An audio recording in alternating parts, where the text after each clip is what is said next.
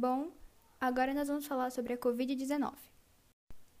A Covid-19 é uma doença infecciosa causada pelo novo coronavírus e tem como principais sintomas febre, cansaço e tosse seca.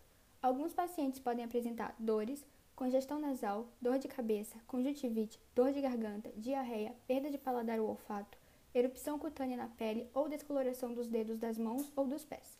Esses sintomas geralmente são leves e começam gradualmente. Algumas pessoas são infectadas, mas apresentam apenas sintomas muito leves. A maioria das pessoas, cerca de 80%, se recupera da doença sem precisar de tratamento hospitalar.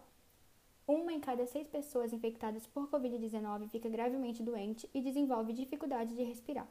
As pessoas idosas e as que têm outras condições de saúde, como pressão alta, problemas cardíacos e do pulmão, diabetes ou câncer têm maior risco de ficarem gravemente doentes. No entanto, qualquer pessoa pode pegar o Covid-19 e ficar gravemente doente.